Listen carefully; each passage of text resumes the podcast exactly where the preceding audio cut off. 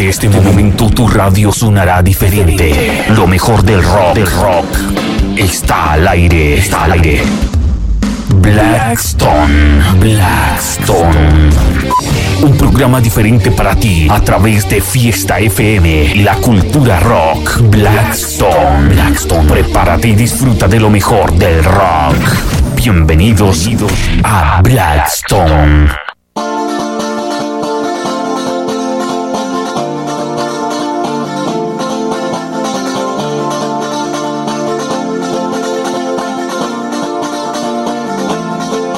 Por fin he encontrado el camino que ha de guiar mis pasos.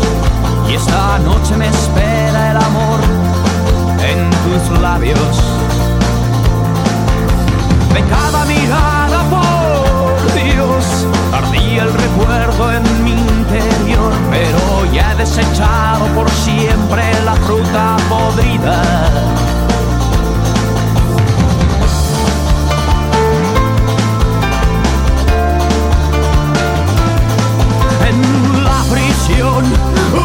Deseo estoy.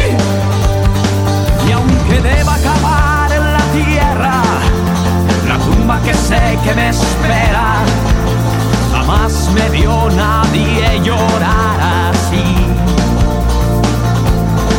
Que termine un momento precioso y le suceda la vulgaridad y nadar mar adentro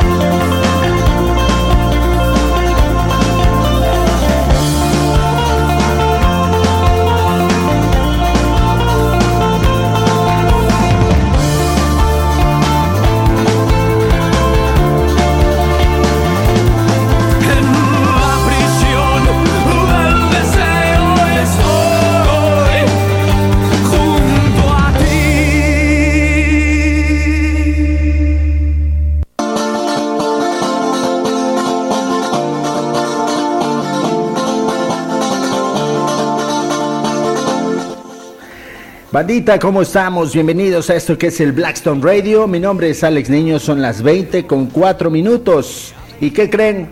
Que ya llegó, ya llegó el momento de que les tengamos a bien decir eh, la entrevista con el señor Gustavo Montesano. Él es un productor y director musical.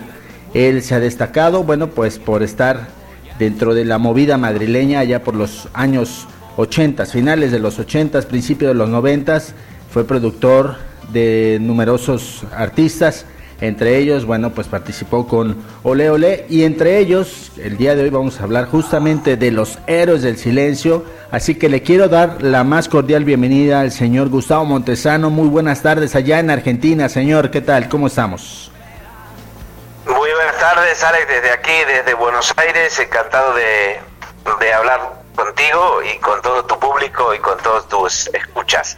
Muchísimas gracias. Pues estamos escuchando, no sé si alcanza a, ponerle atención, estamos poniendo de fondo el mar adentro, ese primer track de Los Héroes del Silencio y su disco El Mar No Cesa.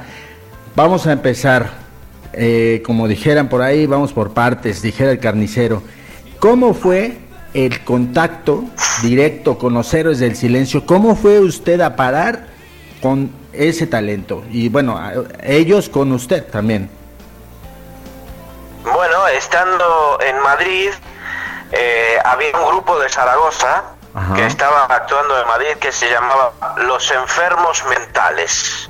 Era otro grupo de Zaragoza. Y yo tenía un, un, amigo, un socio amigo por entonces en Madrid que tenía una radio muy importante que se llamaba Radio Vinilo. Y era argentino como yo y los dos estábamos en Madrid viviendo y teníamos ganas, eh, nos, nos, llamó mucho la atención el nombre de este grupo que se llamaba Los Enfermos Mentales. Entonces yo lo mandé a mi amigo que se llama Roberto Asolín, que en ese momento está en México, él está en el DF, pero lo mandé a mi amigo Roberto Asolín a que vaya a ver a los enfermos mentales que actuaban en Madrid. Y Roberto volvió diciéndome que no le habían gustado los héroes de los enfermos mentales y me dijo que Ah, había, se había encontrado ahí con, un chico que era el, que se llamaba Cachi, que decía ser el manager de Héroes del Silencio y que eran mucho mejores que los enfermos mentales, que nosotros debíamos ir a Zaragoza a escuchar a los Héroes del Silencio. Entonces, mm, ese fue el primer contacto, un poco con, con quien era su primer manager, este chico que se llama Cachi. Nos fuimos a Zaragoza, mi amigo Roberto y yo, simplemente a... No, antes, antes yo creo que los chicos se comunicaron conmigo, eh, Quique, eh, ¿cómo se llama? Eh, Bumburi, Enrique Bumburi y, Juan, Valdivia se comunicaron conmigo por teléfono, se enteraron de que yo estaba buscando un grupo para producir y me mandaron sus primeras canciones. En, en esa época se usaban los cassettes mandaron cuatro o cinco canciones, entre ellas una que se, llamaba Héroe de Leyenda, otra que se llamaba La Isla de las Iguanas. Me mandaron esas canciones y a mí me llamaron mucho la atención. Las escuché, las letras me recordaban un poco a Luis Alberto Spinetta, que es un, un, autor argentino. De manera que de los mejores. decidí ir a verles a Zaragoza. Sí, me, gusta, me gustó un poco lo que escuché y fui a verles a Zaragoza. Ellos actuaban esa noche en un, no me acuerdo cómo se llamaba, un sitio muy pequeñito en Zaragoza. Y, mm, eh, entre las, las, canciones hacían una versión eh, de Have You Ever Seen the Rain, de Creedence. y hacían varias de sus y, hacían varias canciones de las que luego, luego grabamos en el primer LP. Correcto. Y la verdad es que fui, fuimos a ese concierto eh, y nos gustó.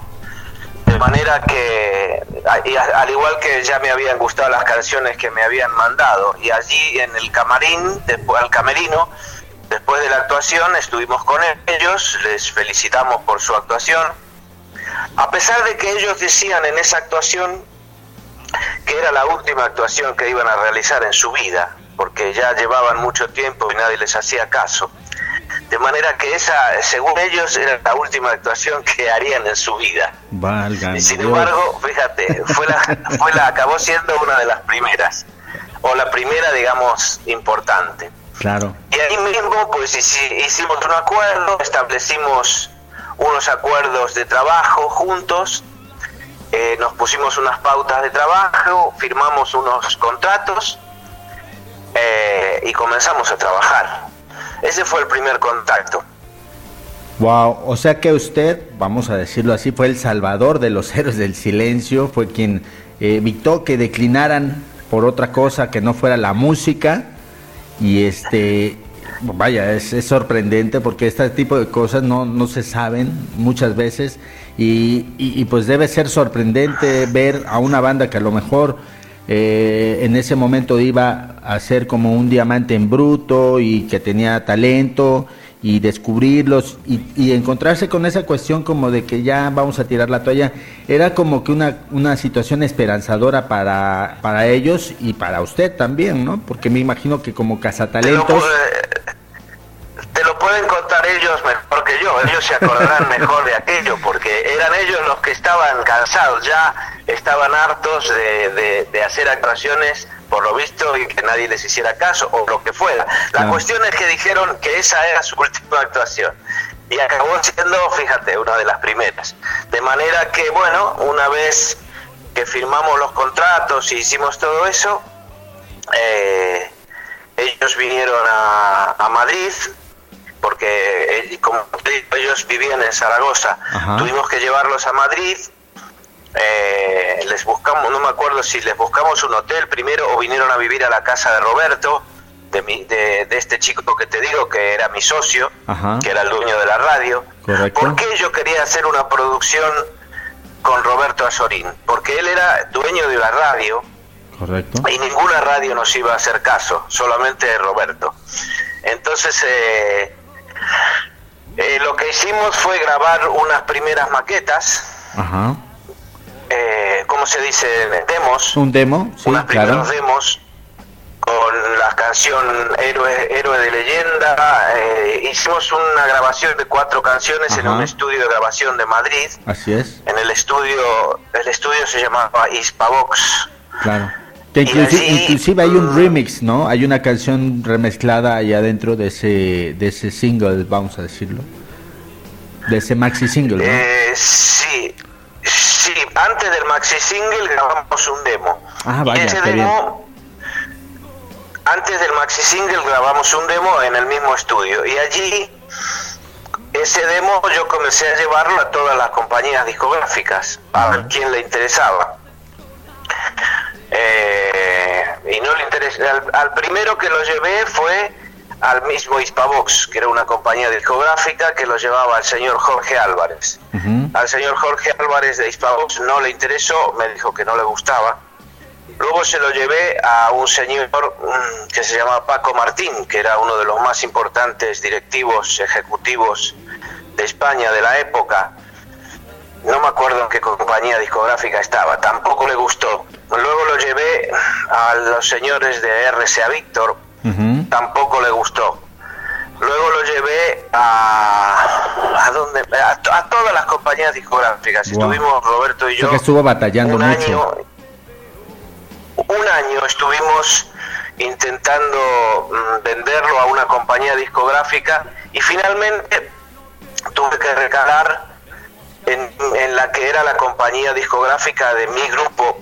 Mi grupo se llamaba Ole Ole. Yo tenía un grupo musical en el cual eh, la cantante era Marta Sánchez y teníamos un grupo, ya te digo, de tecnopop con mucho éxito. De manera que mm, para Héroes del Silencio, después de ir a todas las otras compañías y no me había hecho caso ninguna, tuve que ir a la mía, que era EMI. Ajá y en EMI me tuvieron que decir que sí, un poco de compromiso, porque si me decían que no, eh, vamos a ver, yo estaba en Ole Ole que tenía mucho éxito, no podían decirme que no. Tú me preguntarás, ¿y por qué no fuiste directamente a EMI primero? ¿Por qué fuiste a todas las otras? Porque yo como productor quería diversificar un poco mi carrera y no quería hacer mis producciones en la misma compañía. Claro, inmiscuirla, ¿no? Exactamente, no quería mezclar las cosas. Claro. Pero no tuve más remedio que mezclarlas porque ninguna otra compañía me nos eh, a ninguna otra compañía les gustó la propuesta de Héroe del Silencio. De manera que eh, firmamos el contrato con EMI y también les llevé a los chicos a que conocieran un, un manager De, de estos que son los vendedores de actuaciones los que hacen las giras y todo eso, también les presenté a su manager. De manera que así fue como iniciamos el trabajo y nos pusimos a grabar lo que fue el primer maxi single que se llamaba Héroes de, Héroe de Leyenda. Perfecto. ¿Qué le parece si podemos hacer una pausa un momentito? Vamos a escuchar una de las canciones que, más eh, tocaron en la reunión del 2007. Bueno, de hecho fue con la que comenzaban los conciertos, me refiero a El Estanque. ¿Qué le parece si la, podemos escuchar y después nos va diciendo eh, cuánto tiempo se llevó grabar eh, El Mar No Cesa? ¿Le parece? Sí, encantado. Perfectísimo. Bueno, pues bandita, son las 20 con 15 minutos. Estamos escuchando al productor del disco El Mar No Cesa, el señor Gustavo Montesano, que nos está hablando desde, desde Argentina vía telefónica, así que le agradecemos muchísimo. Vamos a escuchar ahora mismo eh, El Estanque, es el tercer track de ese famosísimo álbum, El Mar No Cesa. Hace tiempo que ya no te veo, quizás no te llamo, porque no me atrevo. Hace tiempo que ya no te veo, habremos cambiado, quizás a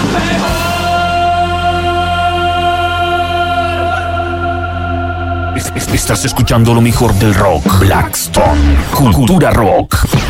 90.5.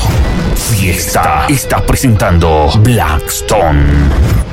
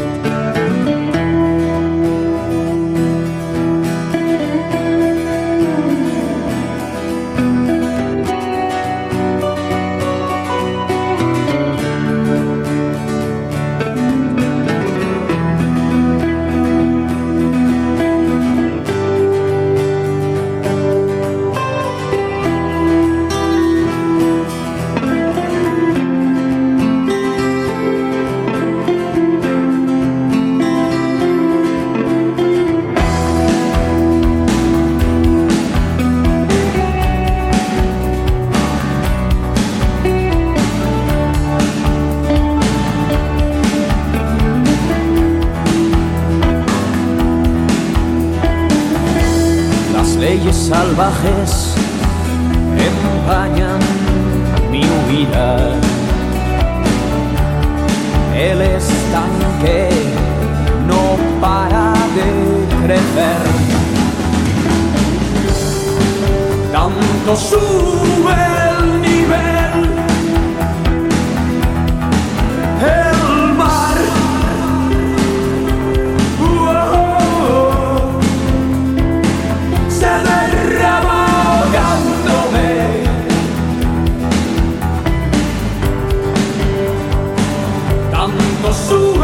viver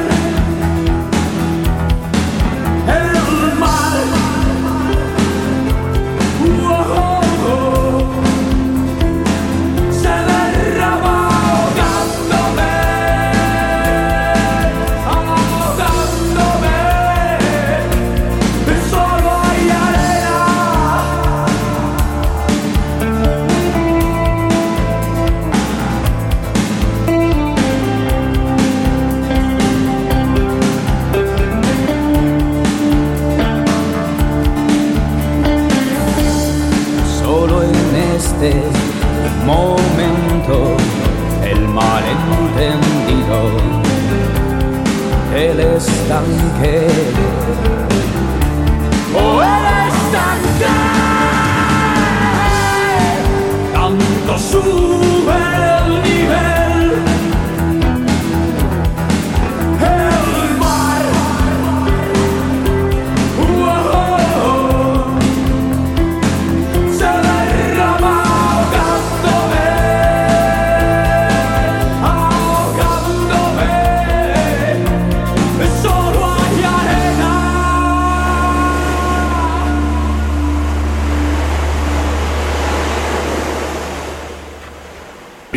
Estás escuchando lo mejor del rock, Blackstone.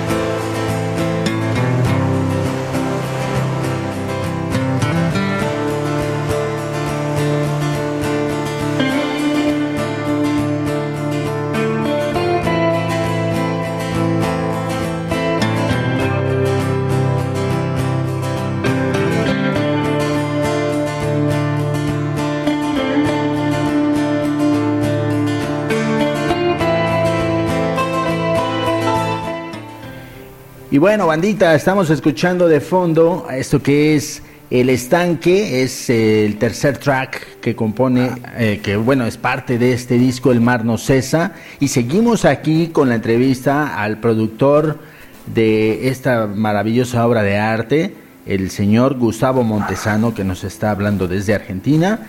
Y bueno, pues eh, dígame, señor Gustavo, eh, una pregunta más que le quiero hacer y que a lo mejor a muchos de los fans le, le- pues tienen la curiosidad cómo fue el proceso creativo cómo cómo se dio este disco Eh, fue fácil o tuvo que llevar un tiempo más de lo normal digo no sé qué tan qué tanto se lleve normalmente un, un disco de cualquier artista pero me refiero qué tan complejo fue hacer el mar no cesa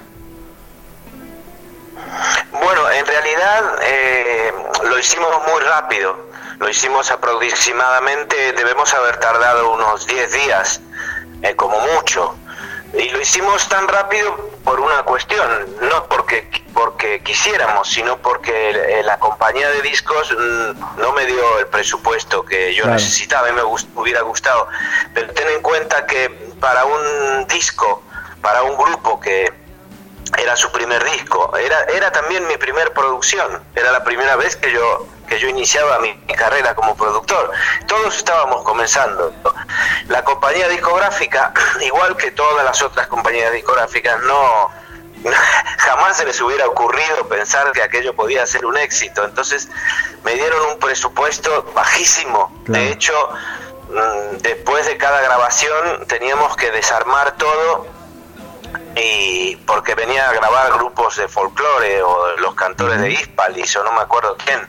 Entonces teníamos que desmontar todos los, los aparatos y los instrumentos, esperar que terminen de grabarlos nosotros vol- y volver a armar todo, con armar, montar todo de nuevo nos llevaba dos o tres horas. Es decir, realmente lo hicimos a, a una, a una velocidad enorme porque no teníamos tiempo, no teníamos más tiempo, teníamos una semana o así y no teníamos más tiempo. O sea que sí, eh, fue una grabación que hicimos a gran velocidad, pero afortunadamente ellos ya tenían el material muy bien ensayado, Ajá. eran las canciones que ellos actuaban nor- normalmente interpretaban en sus eh, actuaciones o sea que no hubo a pesar de que eran no- nuevos o novatos como dices tú en el estudio no no tuvimos mayor dificultad simplemente pues colocar el grupo allí tomar la grabación y hacer simplemente las cosas lo más rápido que pusi- que pudimos yo contraté un ingeniero inglés que se llamaba Steve Taylor, que era el mejor ingeniero que- con el que yo podía contar por entonces en Madrid. Yo había trabajado con él en Londres y era muy bueno. Y él también me ayudó mucho y eh, no tuvimos mayor dificultad. Simplemente pues algunos toques que yo agregué algo en los- los sonidos, obviamente, los sonidos de las guitarras acústicas, el piano, en el piano de Mar Adentro, por ejemplo, que lo interpreté yo mismo porque me parecía que era una figura que debía estar ahí y que no estaba, y entonces la coloqué. Eh, algunos instrumentos que coloqué también en, otros, en otras canciones, algunas cosas que no estaban, es decir, no solamente fue la producción sonora, sino que también, eh, digamos que intenté darles un, un sonido lo más, mm, ¿cómo te, puedo explicar? Mm, radiable posible. En esa época yo estaba yo tenía, digamos, la presión de que tenía que venderse el disco. Claro. Era mi primer producción. Si no, si no se vendía, eh, no iba a poder producir más discos en mi vida. ¿Cuántos discos eh, fue para ese maxi single? Perdón, el, primer maxi single que sacamos fue un éxito rotundo. Héroes de, Tenían que vender, tengo entendido. salió. La historia, la historia dice, ¿Eh? a ver, desmiéntame o corríjame si estoy mal yo, yo por ahí eh, leí en uno de los libros que tantos que sacan de Bumburi que la, la meta era vender 500 mil copias y ellos acabaron vendiendo 3 mil, algo así. ¿Estoy bien o estoy mal? No, no, 500 mil copias eran absolutamente imposibles de vender. ¿Cuántas eran? Nadie vendía 500 mil copias en esa época. No, nosotros nos contentábamos con vender, nos contentábamos, el el contrato que yo tenía con ellos, que, teníamos con la compañía discográfica, era el siguiente. La compañía discográfica, yo los presioné para que me dejen publicar el disco. La compañía discográfica me decía, pero bueno, Gustavo, ¿a dónde vas con estos chicos? ¿Estás loco? Y entonces yo le dije, mira, déjenme grabar un maxi single. Si vendemos, y me dijeron, bueno, mira, te dejamos grabar el un maxi single. Si vendes 15 pasamos y, entonces hacemos un nuevo contrato por un LP. Entonces nosotros con el primer single que era Héroe de Leyenda teníamos la obligación de vender 15 mil. Al final acabamos vendiendo como 100 mil, no me acuerdo cuánto vendemos, vendimos muchísimos más. Claro. Acabamos vendiendo unos 100 mil. o sea que fue un exitazo rotundo. Por supuesto que pasamos, fue un, gran éxito, sí. No había ningún, ningún artista parecido. Y Roberto, es decir, Roberto Azorín, que nos debe estar escuchando en ese momento porque él está en, en el DF, en ese momento en México.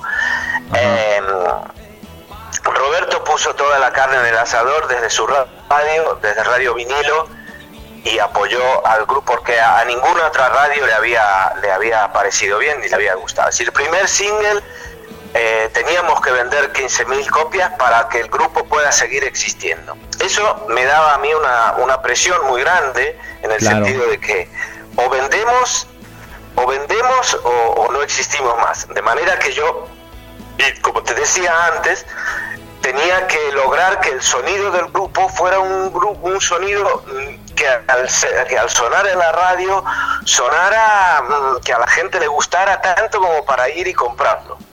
Y creo que en ese sentido lo logramos. Es decir, el primer single e incluso el primer LP fueron un éxito mm, de proporciones absolutamente increíbles, considerando que era un, el, un, un disco debut de un grupo que no conocía a nadie, claro. creo que en ese sentido les dio, les dio a los chicos la oportunidad de continuar con su carrera, eh, eh, digamos, muy bien. pero esa fue la, la, verdadera historia, ¿no? No que vendieron 3.000, ni que si hubieran vendido 3.000 no hubiera existido Héroes del Silencio nunca. Ya. O sea que si usted le apostó. si hubieran vendido 3.000, no hubiera existido Héroe del Silencio porque no hubiera habido el siguiente disco. Claro. Cuando tú, en, en, la industria discográfica, si tú sacas un, un, disco, el primero de tu carrera, sacas un disco y vendes 3.000, como dices tú, no, no tienes oportunidad de grabar un segundo porque la compañía discográfica no te lo va a permitir o, sea, o no te lo va a financiar, porque 3.000 discos es un fracaso. Si Héroes del Silencio con su primer disco hubieran fracasado, obviamente no hubieran tenido carrera. Y eso mm, es, dos más dos son cuatro, quiero decir. claro. Si en el primer disco es, muy, es muy fácil, cualquiera se da cuenta. Claro. Si sacas un primer disco y fracasas, Sí, mm, difícilmente te fichan para el próximo, ¿no? No hay continuidad. Exacto. No hay continuidad. Eso, eso le ha pasado a la... Es decir, desgraciadamente ocurre en la mayoría de los casos. Son, son menos los casos como los chicos de héroes que en el primer disco tienen tienen muchísimo éxito y eso les permite continuar y hacer una carrera como la que ellos han tenido. Oiga, tengo una duda y la mayoría de los fans se preguntan, ¿hubo material que se quedó fuera, que vamos, que no, que hasta la fecha no se conozca, o los temas que se grabaron más los que se le añadieron, porque tengo entendido que después se añadieron dos más. Eh, ¿Se quedó material o, ya o ya de, del, Sí, hubo. Yo creo que no me, no me acuerdo bien. Había una canción que se llamaba La Isla de las Iguanas. Ajá, sí, sí está. Que la está en el, LP. Sí, sí, sí, es la número 11, La Isla de las Iguanas. No me acuerdo si esa en, el, en la primera edición se publicó o se publicó después en otras ediciones, pero, pero sí que mm, no, no estábamos seguros de incluir la Isla de las Iguanas. Me parece que no, que en el, en el, que en el disco original, en la primera edición, no, no viene. No, no, no. Eh, o sea que La Isla de las Iguanas fue la única canción que grabamos y se quedó fuera, por una cuestión de que en esa época eran solo vinilos. No, había CDs todavía. Entonces, eh, mm, los vinilos que tenían mucha música, mucha duración, mm, tendían a no sonar tan bien. Teníamos que, que conservar algo así como 16, 17 minutos por cara y no pasarnos de ahí. Claro por, entre la cara A y la cara B para que el disco sonara bien y tuviera su máxima expresión. Por eso creo que la Isla de las Iguanas la grabamos, pero se quedó fuera del primer LP. Luego la, la incluimos en otras ediciones. Sí, me parece que sale en el CD. En el CD es que sale. En el CD sí, claro, claro, claro. En el CD no hay ningún problema, pero en los vinilos de las primeras ediciones, esto los chicos se acordarán mejor que yo. Qué bien. Oiga, y quiero preguntarle, eh, del, de, todo, de todo ese tiempo que, que los lleva, bueno, eh, ya producirlos, hacerle el maxi single, hacerle el LP, eh, ¿había la, la posibilidad de que usted pudiera hacer una nueva colaboración o, o por qué ya no continuó? Digo, si el primer disco fue exitosísimo, ¿qué, qué sucedió? Fue exitosísimo, efectivamente. Eh, bueno, pues eso es algo que se lo tendrías que preguntar a ellos. Yo mm, hice, hice, creo, hice mi trabajo por ellos mm, con todo, con todo mi lo mejor que pude y creo que salió muy mejor e imposible. Y luego pues ellos decidieron pues seguir su carrera sin mí y bueno, pues yo lo tuve que respetar. Claro, ¿le habría gustado a usted eh, estar o continuar en esa línea? Es decir, de hecho, ¿eh? ¿Le habría gustado eh, a usted continuar con, con la producción de sus siguientes álbumes o fue como que me impuse este reto, lo, lo superé muy bien y ya no? No, yo creo que lo que ellos hicieron está bien, es decir, ellos mm, tuvieron tanto éxito con ese primer LP, fue realmente mucho, mucho éxito de ese primer LP, salieron siete singles y se vendió muchísimo. Tuvieron tanto, tanto éxito con ese primer LP que para el segundo ya mm, decidieron pues contratar un productor norteamericano que era, no, perdón, inglés, que se llamaba Phil Manzanera. Así es. Y y por lo tanto pues yo no yo humildemente yo no, creía que yo fuera tan bueno como Phil Manzanera. Creo que, era un buen paso en su carrera mm, para decir buscar un productor mejor para poder mm, digamos mm, no sé o ellos pensaban que iba a ser lo mejor y creo que, que, estaban en lo cierto. Yo también hubiera hecho lo mismo hubiera buscado un productor mejor ya que ahora sí se lo podían pagar entonces eh, yo creo que el paso que ellos dieron estuvo muy bien.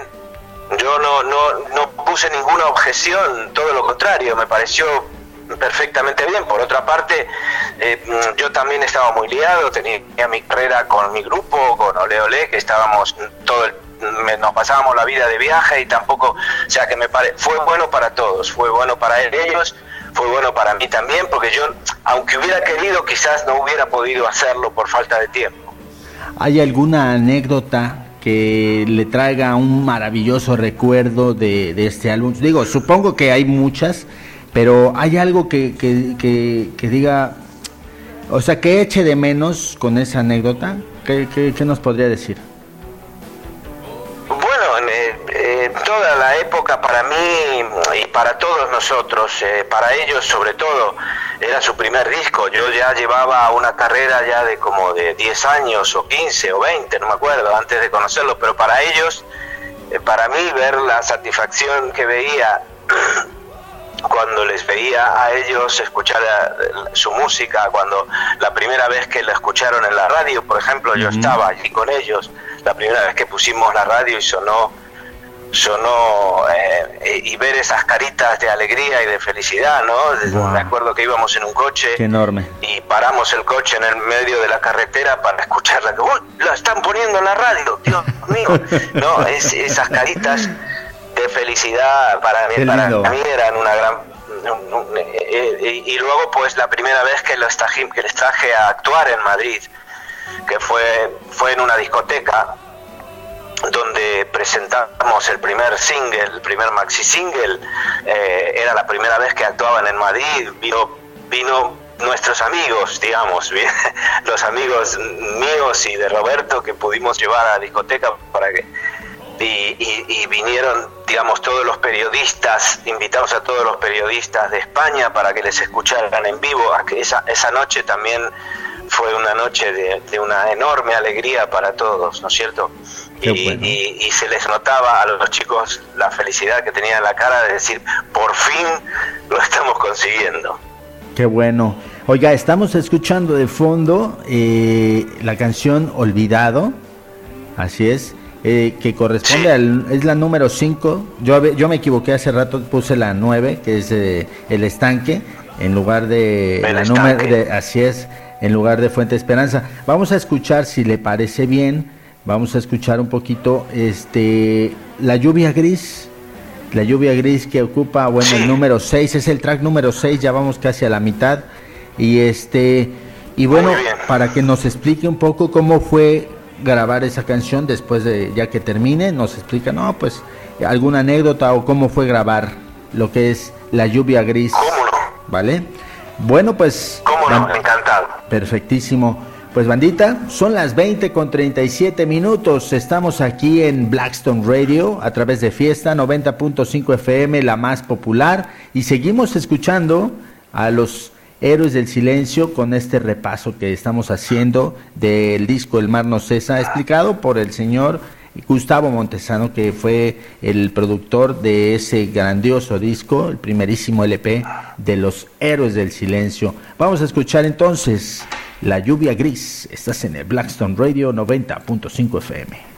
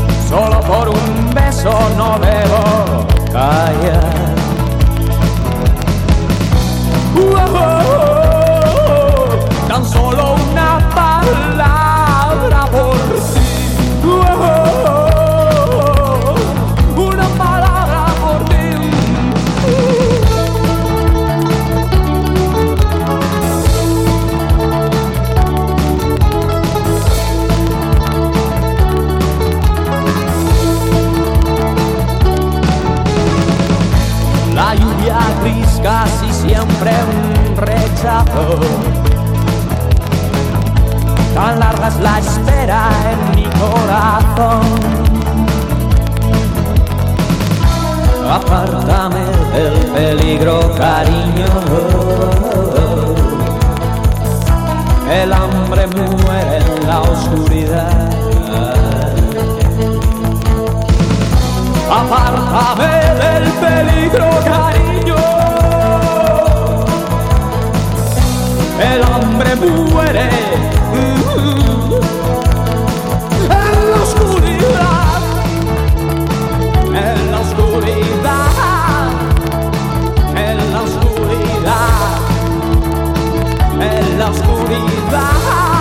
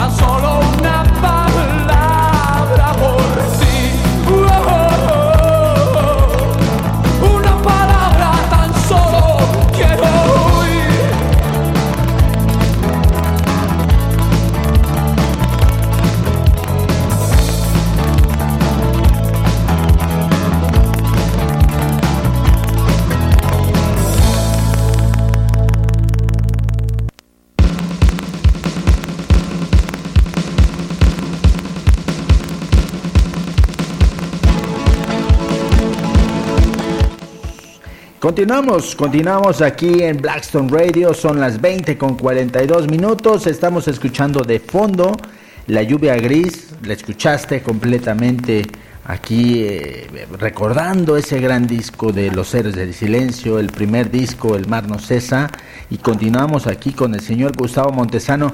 A ver, cuénteme un poco, ¿cómo fue grabar La lluvia gris? A mí en lo particular es una de las canciones más preciosas, más emotivas, tienen una cuestión, eh, el juego de guitarras. ¿Cómo fue? Si, si, si pudiera comentarnos un poquito y se acuerda un poco de eso. ¿Cómo no? ¿Cómo no? Yo recuerdo eh, la lluvia gris perfectamente porque a mí también me dio esa impresión la primera vez que la escuché y entonces intentamos pues darle mm, digamos un, un, eco y una sonoridad especial a la guitarra de Juan porque eh, se nota en esta canción que hace un tipo de Mm, ¿cómo te digo yo? De, de, arpegios. Es una canción donde la guitarra hace unos arpegios muy característicos y muy típicos y que tenían que sonar mm, muy al frente y muy bien combinándose con la voz de Quique, es decir, eh, eh, eh, para mí eran una muy buena canción, no solamente en cuanto a, la, a, la, melodía y a la letra, sino al arreglo que le había hecho Juan a la guitarra, ¿no? Entonces, pues tuvimos yo creo que una especial atención a la lluvia gris. Y creo que quedó bien, vamos, creo que quedó muy bien. ¿eh? Eh, por lo menos al público español le gustó mucho en aquel momento.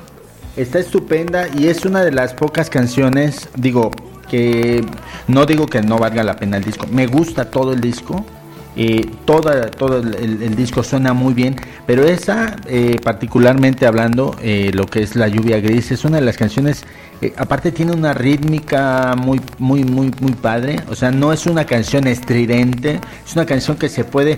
Me, me, suena mucho a algunas canciones que hizo, perdone la, la, comparación, sé que a lo mejor no tendrá lugar, pero vamos, algunas canciones que hacía Kurt Cobain, el vocalista de Nirvana, le puedo mencionar Polly o le puedo mencionar, que eran muy, vamos, ellos eran muy estridentes, eran muy grunge, eran muy del rock alternativo acá pero tenían su, su onda pop, ¿no? O sea, tenían su rollo para atraer a los que decían, no, es que no me gusta el ruido. No, no, no, no es que el rock no es ruido, sino que simplemente a lo mejor no estás adaptado a ese tipo de, guitarras. Y obviamente esta composición, la lluvia gris, era como para atraer a ese público, decirles, miren, no todo es este guitarras estridentes, también tenemos algo bonito que, algo rítmico, ¿no? Sí, en general eh, tuvimos muy en cuenta eso que, que tú estás diciendo. Eh. Era el primer LP.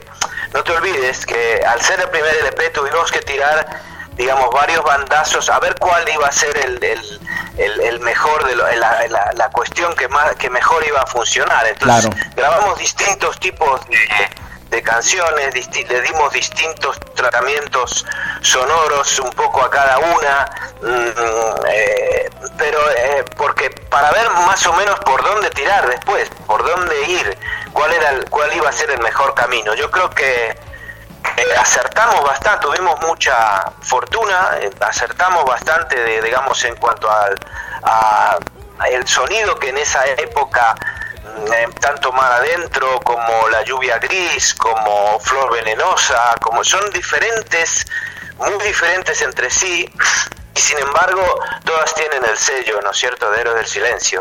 Creo que, mm, como te digo, tuvimos la fortuna de dar con canciones muy dispares entre sí que ellos tenían y, y, no por eso de, que alguna fuera de más baja calidad que la otra. Yo creo que todas las, las 10 o las 11 tenían las el mismo nivel de calidad, ¿no es cierto? Sí, sí, sí, y, y aparte, bueno, como usted lo menciona, ahorita estamos escuchando Flor Venenosa, que también es un, o sea, incluye unos, unos este, arreglos musicales muy, muy padres, que es, es que vuelvo a lo mismo, a mí me, me, encantó el primer disco porque sí es, es muy rockero, pero no es, eh, no es tan heavy. Entonces fue una magnífica, eh, ¿cómo se dice? Una magnífica forma de llegarle a la gente, un buen gancho al hígado para que la gente conectara. Exacto, tú lo, acabas de decir muy bien y de esto mucho, esto que tú dices no mucha gente se ha dado cuenta. Es decir, si nosotros hubiéramos eh, eh, utilizado un sonido más heavy, más rockero, porque por ejemplo el, ingeniero de sonido Steve Taylor era un ingeniero especialista en grupos heavies que había en Inglaterra y en, y en en España, es decir, pero yo no le quería dar un sonido muy pesado ni muy heavy porque yo tenía que hacer que ese disco se venda.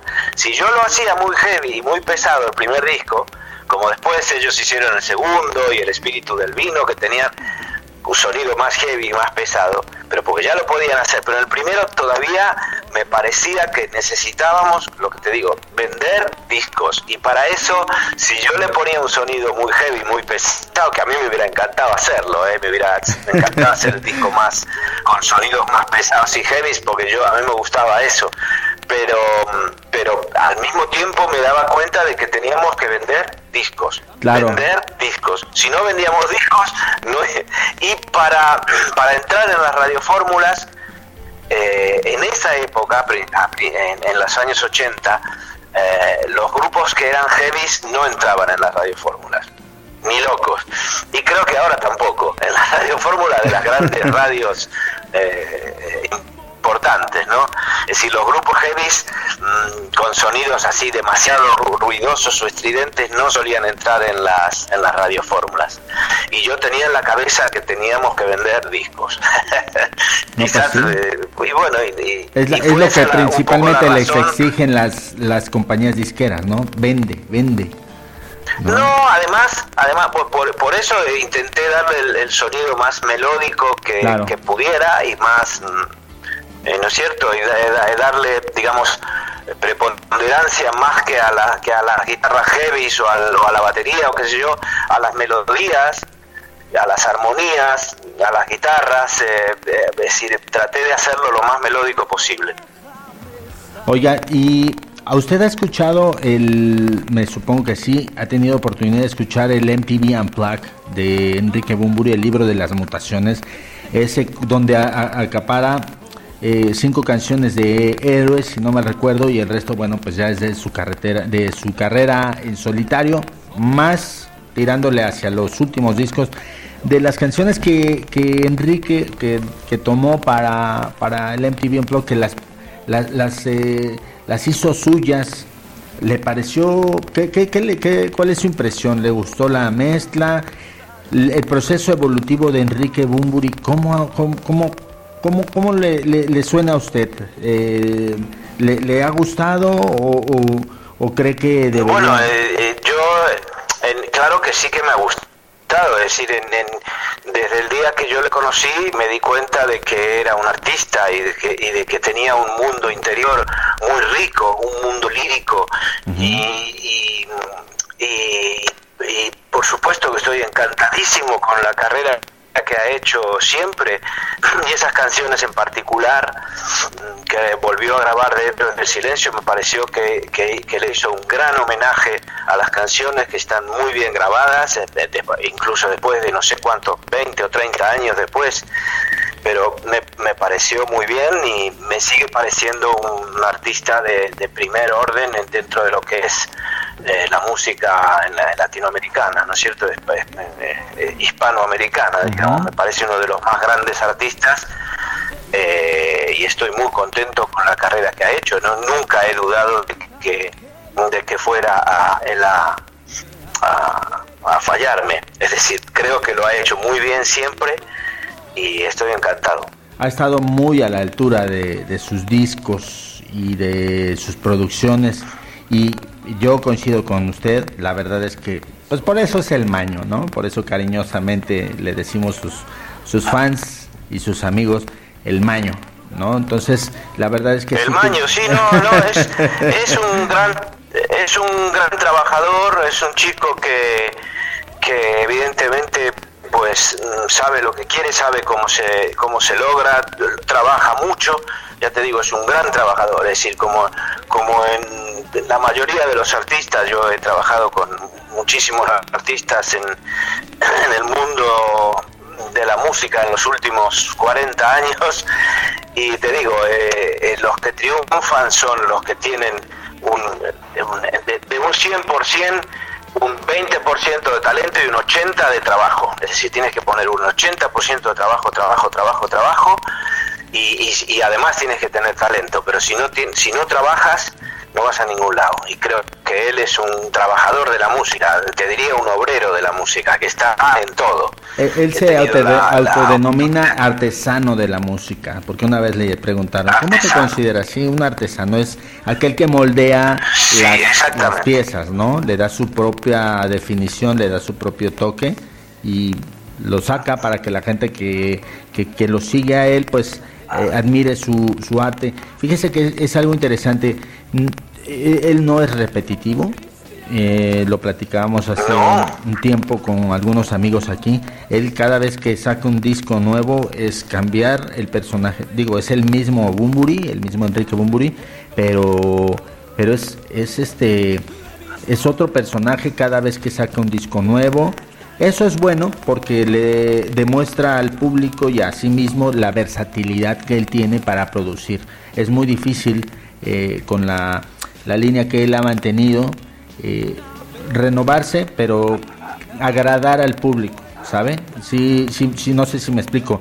Eh, sacar un disco nuevo y traer nuevas cosas, pero decir, ¿será que les va a gustar? Y, agradarle al público sus cosas que él hace, que, que no es em, repetirse, pues hombre, no cualquiera, ¿eh? es mucho, muy pocos son los que logran ese tipo de, de, de retos sobre todo en una carrera tan dilatada y después de tantos años de, este, estar haciendo, digamos, discos, giras, en lo, en lo cual, pues la mayoría, como tú dices, tienden a repetirse.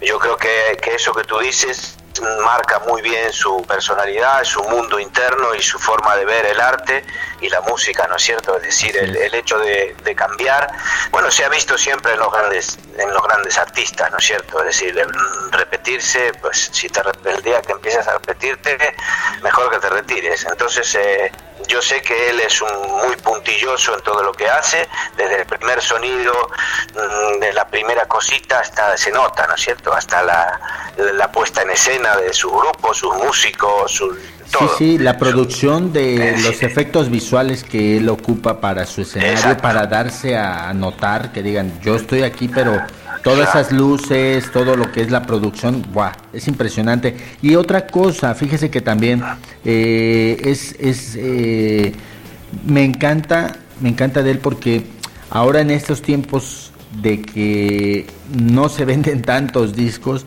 creo que es el único que todavía sigue vendiendo discos y, sigue llenando estadios, conciertos son agotados y muchas plazas son eh, vendidas, eh, vamos, abierta otra, otra fecha. Entonces, la verdad eso habla de, él, habla muy bien, quiere decir que está muy vigente, está muy... Eh, mucha gente lo sigue y, y, eso, eso habla muy muy bien de él. ¿Qué le parece si vamos a hacer un corte comercial? Vamos a ir después con la visión de vuestras almas y ya nos quedan poquitas canciones, La Isla de las Iguanas y 16. Y, bueno, para que podamos concluir, yo sé que usted está un poco liado con la cuestión de las, este, pues de sus cuestiones personales, su trabajo, todo lo que está usted haciendo. Y ahorita nos comenta un poco también, si puede, que, a qué se está dedicando en la música, si está ahorita eh, haciendo una pausa, cuáles son sus proyectos a futuro, ¿le parece? Cómo no, encantado. Bueno, vamos a hacer una pequeña pausa, amigos de Fiesta FM. Estamos con el señor Gustavo Montesano, productor del disco El Mar No Cesa. No le cambies. Estamos Blackstone Radio 90.5 FM, la más popular.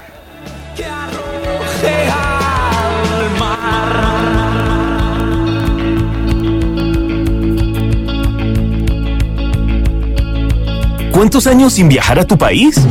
Aproveche y viaje ahora mismo con Viajes Zafiro. Grandes ofertas y con las mejores aerolíneas. Tranquilidad y seguridad. Te asesoramos para traer a tus familiares y amigos. Seguros de viaje, cruceros, vacaciones y mucho más. Somos agentes IATA. Visítanos. Calle Pilarica 18 Ucera. Teléfono 608-754-536. Viajes Zafiro te lleva a recorrer el mundo.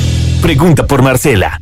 ¿Estás cansado de tener hormigas, cucarachas o cualquier tipo de insecto en tu comunidad, vivienda o local? Di basta y llama ahora mismo a Unitec Fumigaciones, fumigadores profesionales en toda España. Desinfecta tu comunidad, tu casa o tu negocio. Unitec también trabaja con extintores. Llama ya 91 469 2683 y 660 1106 80. Fumigación y extintores en toda España con Unitec. Escuchas Blackstone. Blackstone. Yeah.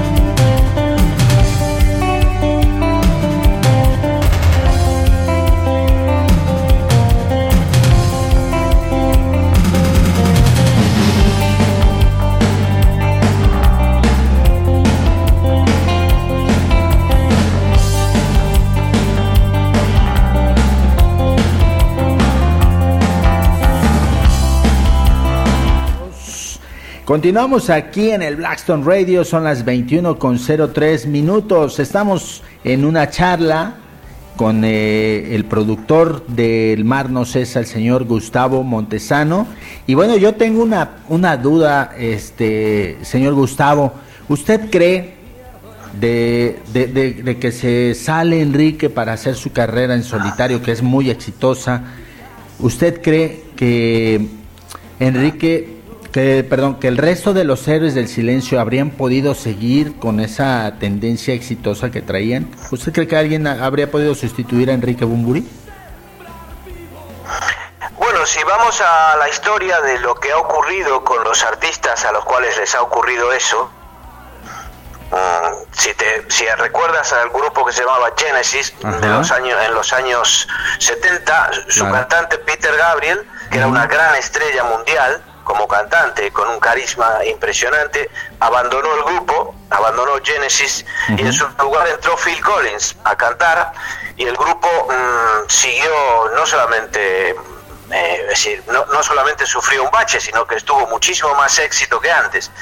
Pasó lo mismo con AC/DC, cuando su cantante Bon Scott murió y tuvieron que cambiar de cantante pusieron un nuevo cantante y ACDC continuó su carrera maravillosamente bien, eh, incluso mejor que antes. Es decir, yo eh, a mí mismo me pasó con en España con mi grupo Leolé, teníamos una cantante llamada Vicky Larraz, que era una gran, gran estrella en España. Cuando se fue del grupo de Oleolé entró Marta Sánchez como cantante de Oleolé y el Ole Ole continuó funcionando. Eso se acordarán los mexicanos porque fuimos un millón de veces a México con Marta Sánchez como cantante. Es decir, eh, si yo te tengo que decir la verdad, como productor y como historiador, eh, todas las veces que ha ocurrido eso, el grupo ha continuado sin, ah, muy bien. Es decir, siempre y cuando el espíritu del grupo siga funcionando. En el caso de Héroe del Silencio, yo no tengo la menor duda de que podían haber funcionado muy bien. En el caso de que hubieran encontrado otro cantante con las con la forma de hacer música que tenía Juan Valdivia yo lo sé muy bien, de quién eran la mayoría de los arreglos musicales que hacía Héroe del Silencio, los escribía Juan Valdivia. Y su guitarra era absolutamente crucial en el sonido del grupo, y el, igual que el bajo de Joaquín o la batería de Pedro. Es decir, yo no tengo ninguna duda de que el grupo hubiera continuado muy bien. No sé muy bien por qué no lo hicieron y me da mucha pena porque hubiera seguramente el grupo hubiera continuado su carrera perfectamente bien. Esa es mi opinión, puedo equivocarme, pero en general, te digo, a la mayoría de los grupos que les ha ocurrido eso, y que han cambiado de cantante en la historia, mm, si conoces un poco la historia de los grupos mm, de, la música, han seguido funcionando sin problema. No veo por qué los del silencio no hubieran seguido el mismo patrón, digamos, ¿no? Yo Esa es mi opinión. Yo, yo, yo más bien creo que como el resto de la, de la banda dicen, bueno, pues es que ya hay como que una figura, que es en este caso Enrique Bumburi, como que dejó un, yo, yo siento que eso es lo que creen, dejó un hueco muy grande, difícil de llenar, o a lo mejor a muchos fans no les va a convencer. Yo creería que mejor sería eh, darse la oportunidad de, de poder este, hacer no sé, hacer el esfuerzo o el, mayor esfuerzo por convencer con un nuevo proyecto. Digo, poder ser, poder seguir siendo héroes del silencio eh, o, llamándose de otra forma, pero que, vamos, que ese talento que tienen los tres, pues no se quede como que ahí en el recuerdo nada más de los éxitos, sino que, que se aventuren a continuar con esa leyenda, ese camino que ellos ya han recorrido. Sí, sí. Yo estoy de acuerdo contigo. Yo no, no sé por qué no lo hicieron realmente. Yo, yo me, da mucha pena. Incluso creo que eh, Roberto Azorín alguna vez se acercó a ellos para proponérselos, proponerles un nuevo cantante y que continuaran con su carrera y creo que no, quisieron o lo que fuera. Realmente es una pena porque, bueno, todo lo que talento que se pierde, como tú dices, ¿no? Es talento que se pierde y que se queda ahí Mm, no sé, no sé por qué no lo habrán hecho, quizás fueran razones personales también que desconozco realmente. Pues ahí si nos escuchan, es lo más seguro que nos van a escuchar eh, por ahí algunos, dos o tres de los cuatro que son los héroes del silencio, nos van a escuchar en esta eh, esta conversación, esta charla y pues bueno, si, si tienen la oportunidad, pues claro, claro, claro. Este, si tienen la oportunidad, hombre, pues, pues anímense.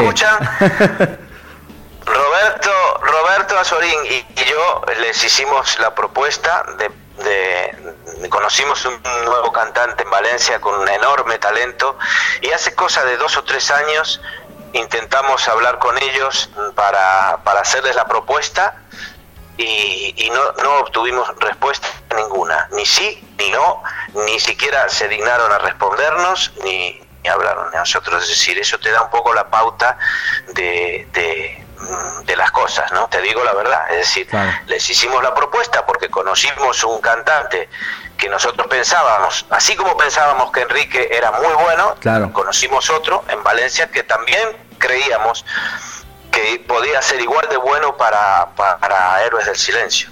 Sin embargo, no, no, no, ni siquiera nos contestaron, es decir, ni siquiera tuvieron, digamos, la deferencia de decir, chicos, mira, lo siento, pienso que no, o lo que sea, nada. Es decir, como, lo cual, pues a mí me sorprendió bastante porque creí que eran chicos educados, yo los recordaba como, como, como gente.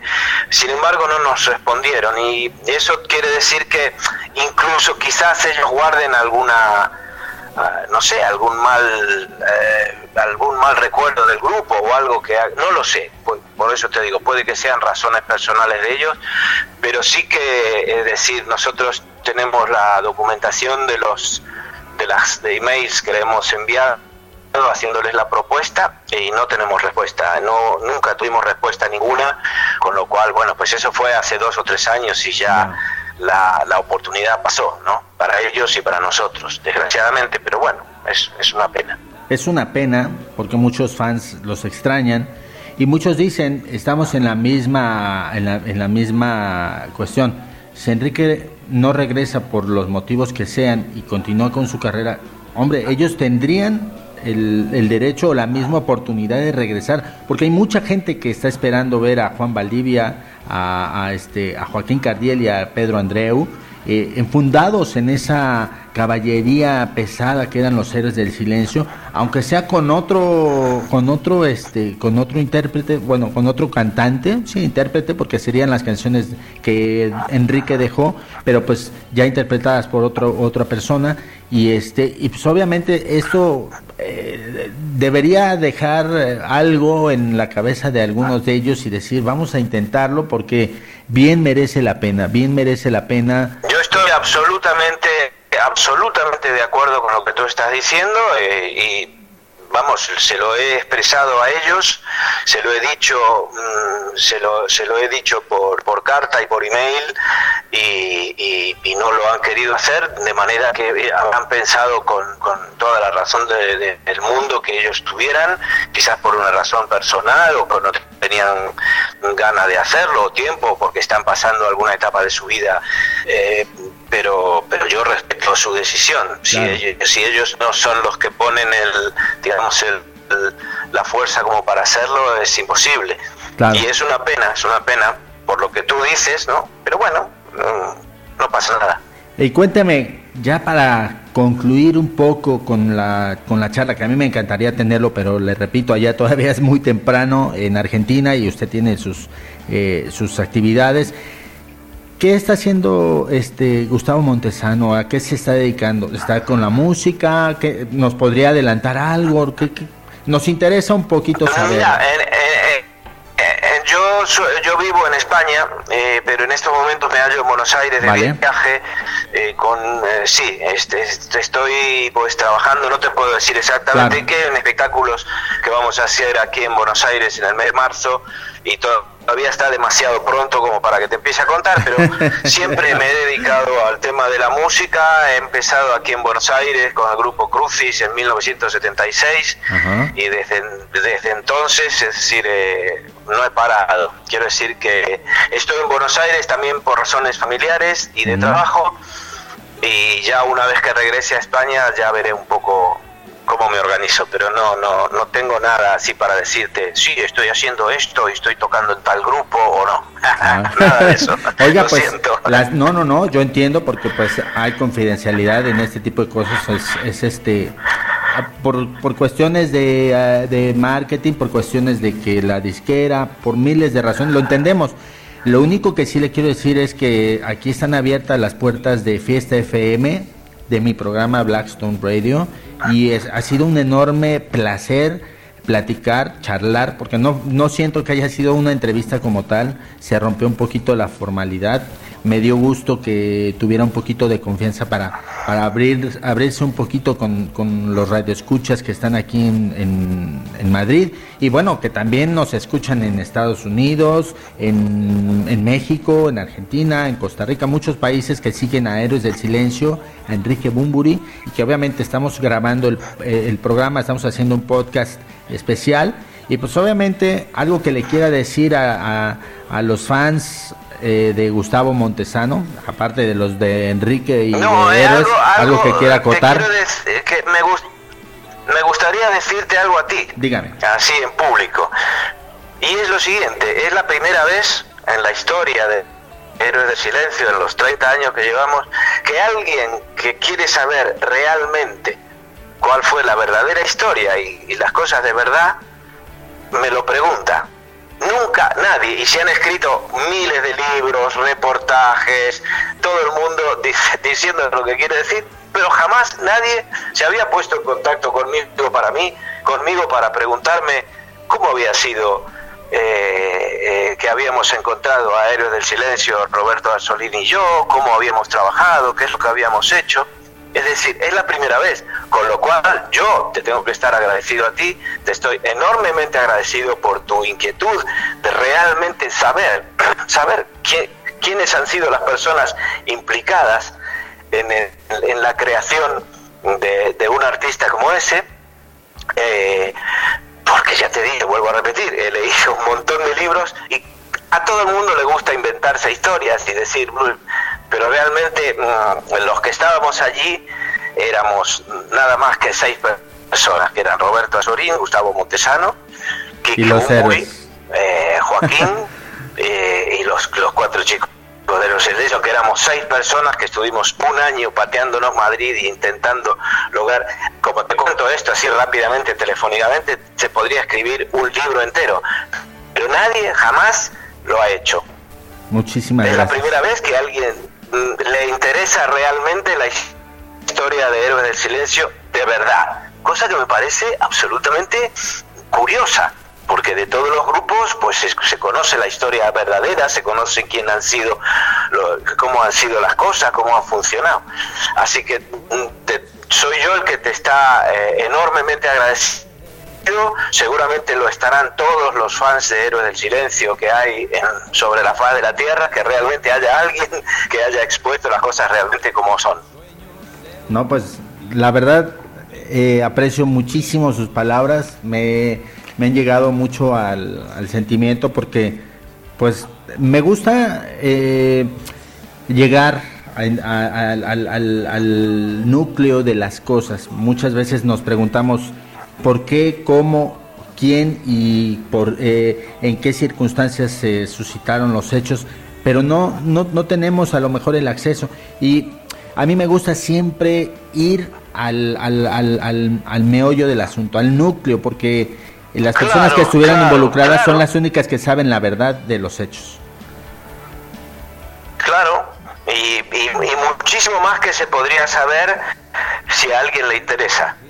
Claro que sí, seguramente. Y bueno, cuando regrese usted de Argentina y ya se incorpore a, sus actividades hebdomadarias aquí en, en, Madrid, hombre, pues me encantaría que un día podamos, este, podamos vernos, que me que por qué no que me firme el, disco el disco el mar no eh, este chico eh, eh, te cuento este chico Roberto Azorín que ha sido la primera persona en este mundo que puso en la radio a Héroes del Silencio fue la primera persona que me los trajo a mí que fue la persona que me dijo Gustavo tienes que producir a Héroes del Silencio ese chico está en ese momento en el DF. Lo puedes llamar y hacerle una entrevista en directo y él te contará mil cosas, también así como te puedo contar yo, ¿no? que sabe él. Él, él los llevó a vivir a su casa, lo estuvo viviendo en su casa, en su, su apartamento de Madrid.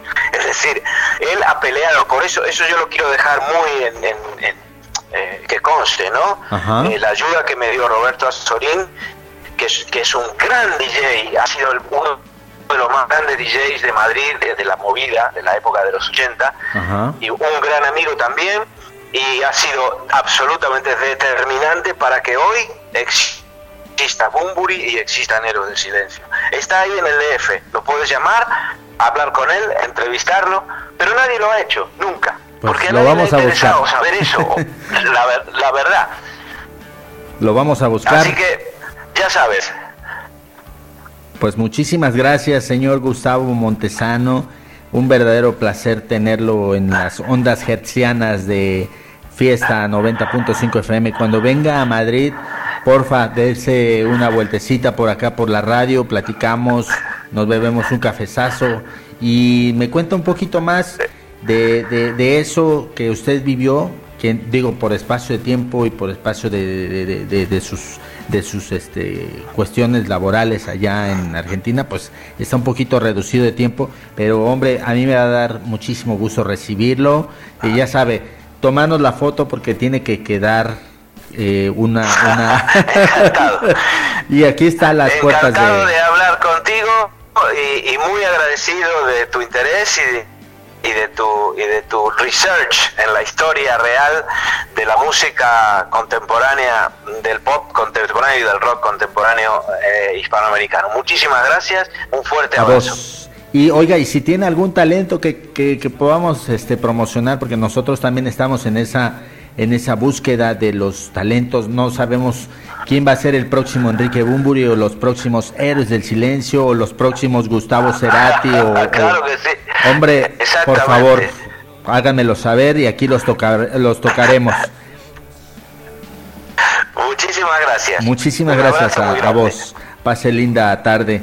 Bueno, pues con ustedes el señor Gustavo Montesano. Vamos a escuchar a, poner esta canción que es 16, eh, es la número, paradójicamente dice 16, así es el título de la canción, pero realmente se llama, o sea, es, es, el número 16 el nombre de la canción, pero es el número 12 en el disco, así que vamos a escuchar a los héroes del silencio, esto que es El mar no cesa.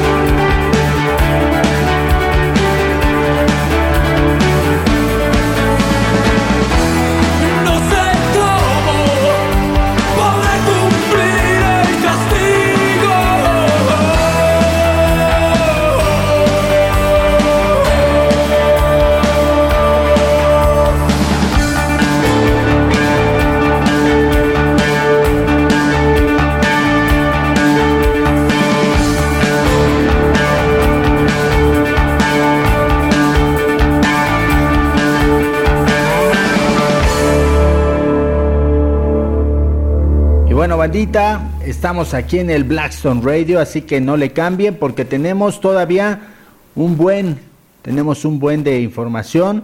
Y bueno, pues, eh, ¿qué les puedo decir? El día de hoy, pues,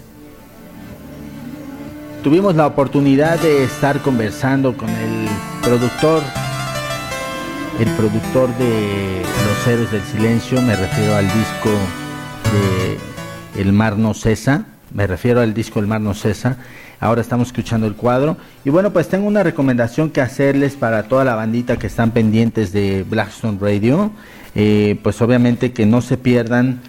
Tenemos mucha información eh, en cuanto a lo que son nuestros anunciantes. Bueno, pues para toda la bandita que tiene ahí un problemilla de, ya sabes, de pues de plagas y todo ese rollo, pues obviamente tienes que llamar a los amigos de Unitec.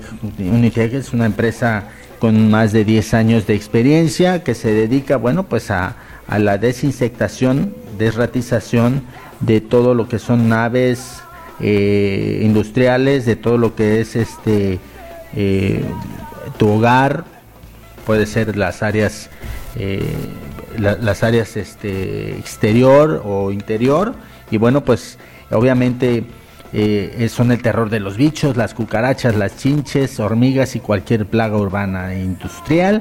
Personal técnico experto en fumigación y desinfección garantizan un trabajo certificado. Pide la visita de los técnicos llamando a cualquiera de los siguientes números las 24 horas.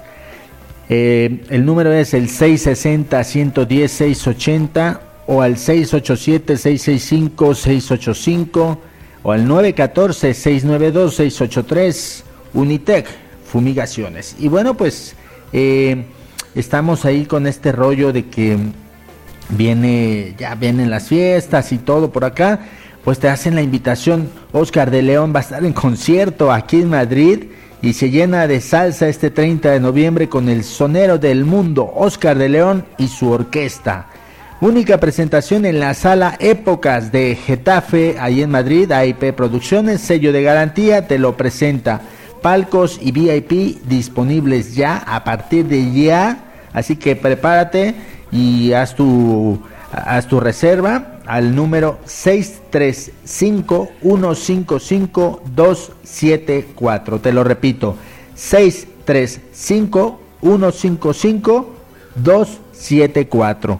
General, desde 24 euritos y bueno, si estás soltero te vas y consigues pareja y si vas este con tu pareja, bueno pues eh, te la vas a pasar bomba porque pues el señorón de la salsa pues obviamente va a estar por única ocasión aquí en Madrid y bueno pues todos somos salsa con Oscar de León este 30 de noviembre, no te lo pierdas. Entradas en el corte inglés y en enterticket.es. Así que bueno, bandita, vamos a continuar. Vamos a escuchar. Por ahí tengo una banda que en lo particular me gusta muchísimo. Me gusta, eh, me gusta ponerlo porque son una de las bandas que están tocando. Hoy tuve la oportunidad de verlos en, en lo que es el matadero de Madrid, ahí juntito a lo que es eh, lo que es el este el cómo se llama la plaza mayor la latina todo ese rollo. Así que para toda la bandita vamos a escuchar a Jingle Django que es una banda española. Y pues este para que para que se pongan un poquito ahí medio alegres después de haber escuchado la entrevista y de haber puesto eh, los 12 temas que componen al Mar es. Así que no te pierdas Blackstone Radio en el podcast Vámonos ahora con Jingle Django. Estás en Blackstone Radio 90.5 FM a través de Fiesta, la más popular.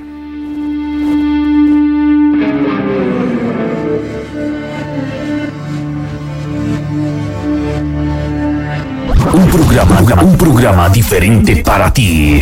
Blackstone. Cultura rock. Blackstone. En tus oídos. Solo por Fiesta FM. Blackstone.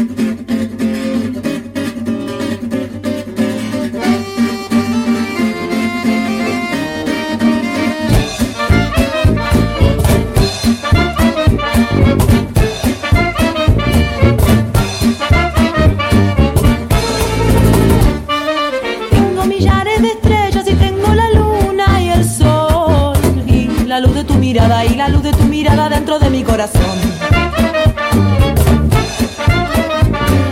Tengo las nubes del cielo y tengo las olas del mar. Y si tengo tu cariño y si tengo tu cariño ya no quiero nada más. Estando contigo, contigo, contigo, de pronto me siento feliz. Y cuando te miro, te miro, te miro, me olvido del mundo y de mí. Qué maravilloso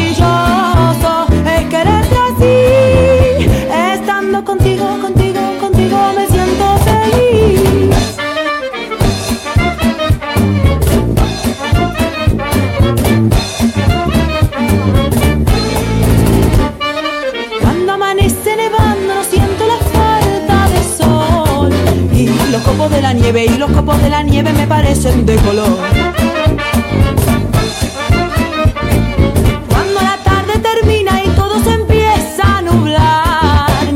camino se ilumina, mi camino se ilumina si me vuelves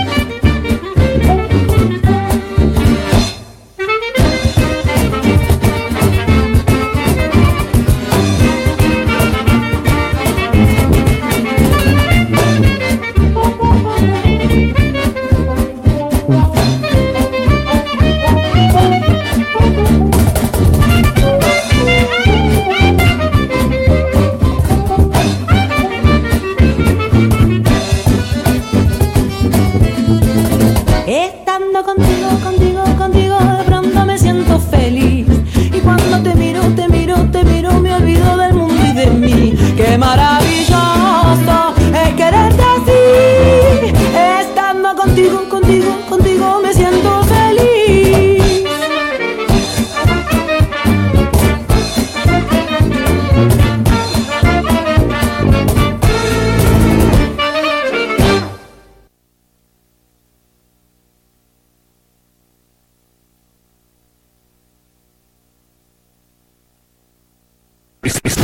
Lo mejor del rock. Blackstone. Cultura Rock.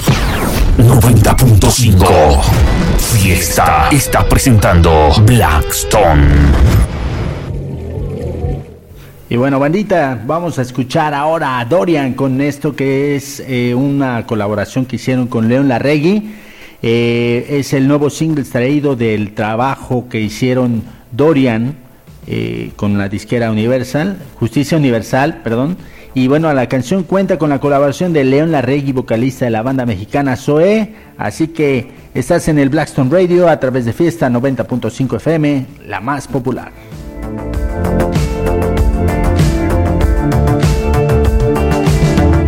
Das vueltas alrededor de un eclipse de sol. Cada vez que quieres ver, se te cierra el a otros como tú. Ángel de desolación,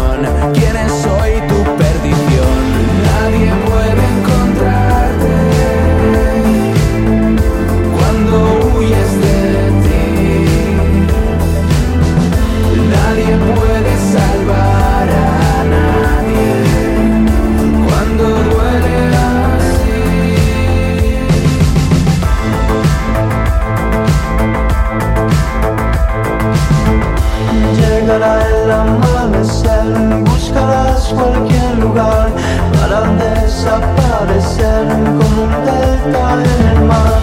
Subirás la intensidad del veneno y el placer. Te desvanecerás antes de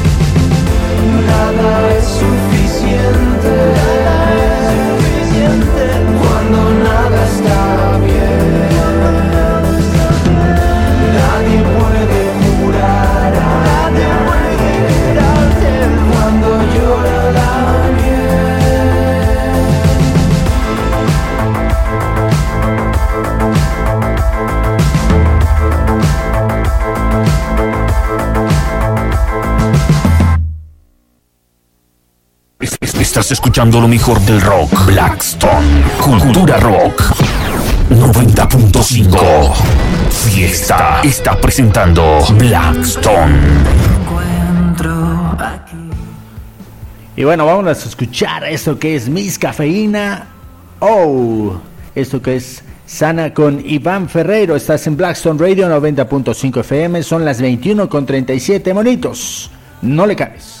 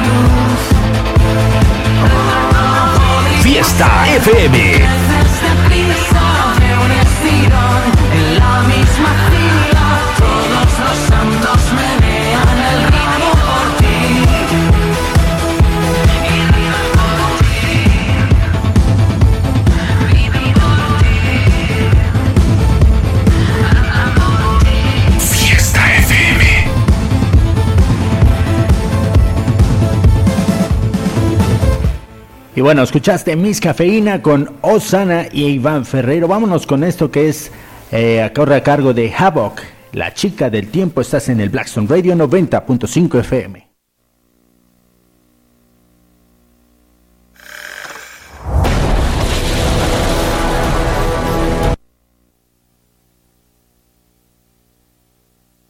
Un programa, un programa diferente para ti.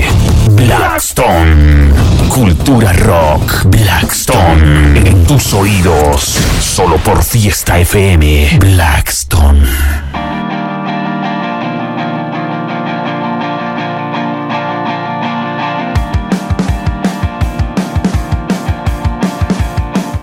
Esto es Havoc con la chica del tiempo extraído de su álbum Amado Líder. Y bueno, pues estás en el Blackstone Radio, no te pierdas hoy a la medianoche el podcast de la entrevista a Gustavo Montesano, productor de Los Héroes del Silencio, eh, particularmente del disco El Mar No Cesa. Son exactamente las 21.42. No le cambies, ya casi nos vamos. la cadena de frío. No rompas la cadena de frío.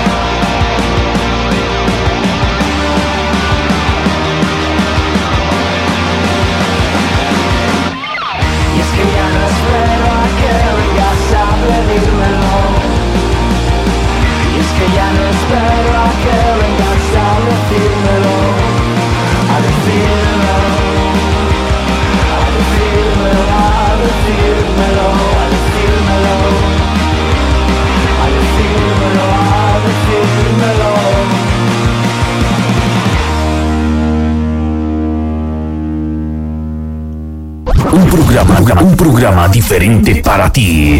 Blackstone.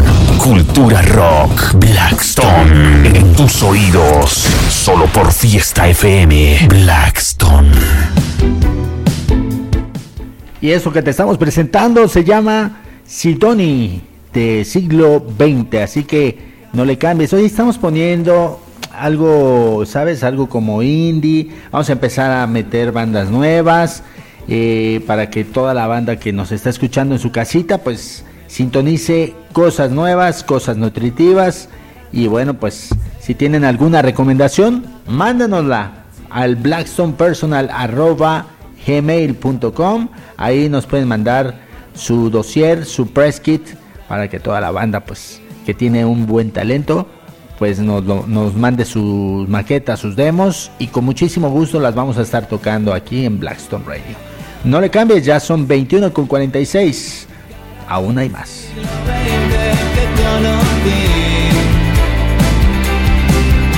Escríbeme una postal a mi casa que sea Hits con solitaria, sitios del siglo XX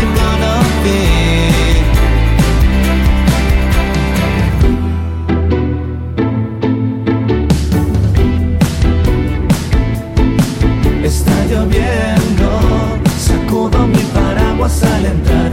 En un taxi helado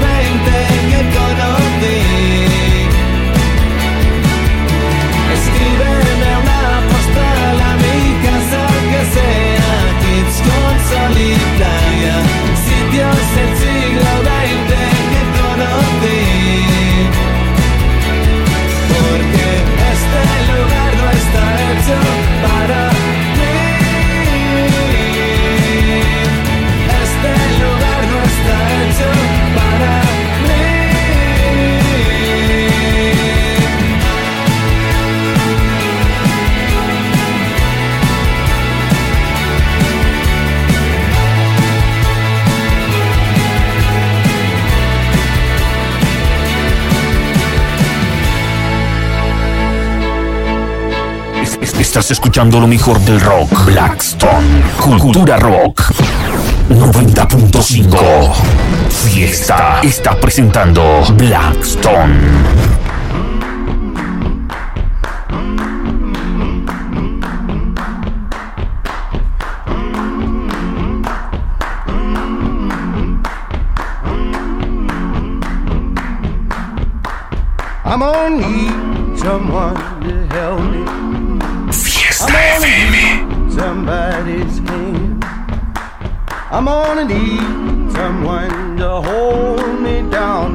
I'm gonna need someone to care.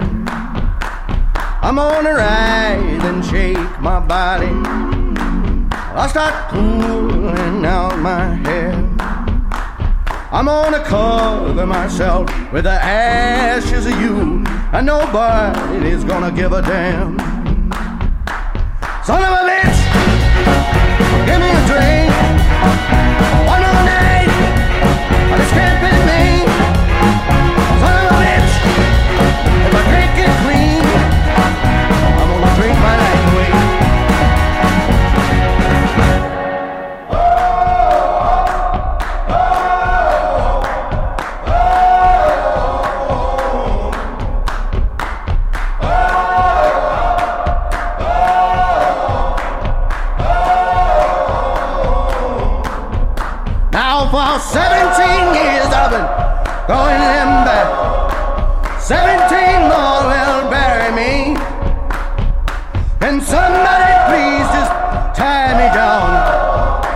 somebody give me a goddamn drink.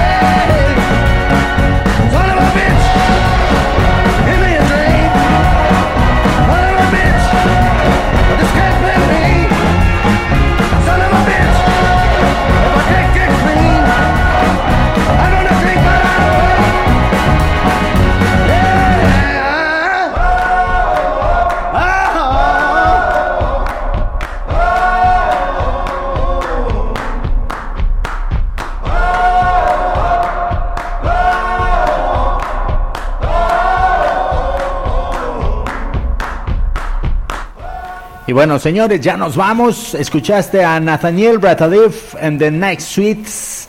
Esto que fue SOB. Y un saludote para nuestra queridísima Isabel Segovia Carrasco que nos está escuchando allá en Toledo.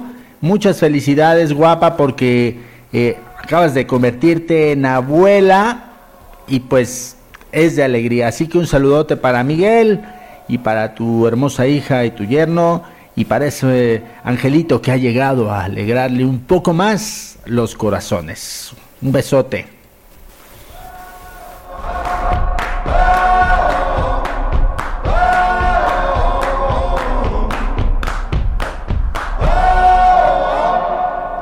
Un programa, un programa diferente para ti. Blackstone. Cultura rock. Blackstone. En tus oídos. Solo por Fiesta FM. Blackstone. Y bueno, bandita, Lori Meyers, zona de confort para todos ustedes. Y muchísimas gracias por sintonizarnos. Nos escuchamos la próxima semana, el próximo domingo. Y vamos a tener por ahí a Lola Perla. eh, es una artista conceptual, así que tienen que escuchar lo que nos va a decir. Ella es una activista en pro de los derechos de la mujer, así que no se lo pueden perder. Lola Perla Performance. eh, eh, no, ya me hice bolas. Lola Perla Performancera, así es. Lola Perla Performancera. Así que, bandita, muchísimas gracias por la gentileza de su atención. Nos vemos y nos escuchamos el próximo domingo, 20 horas, Madrid, 1 pm México, 4 de la tarde, Argentina. Pásenla bonito. Nos quedamos con esto que es Lori Meyers, zona de confort.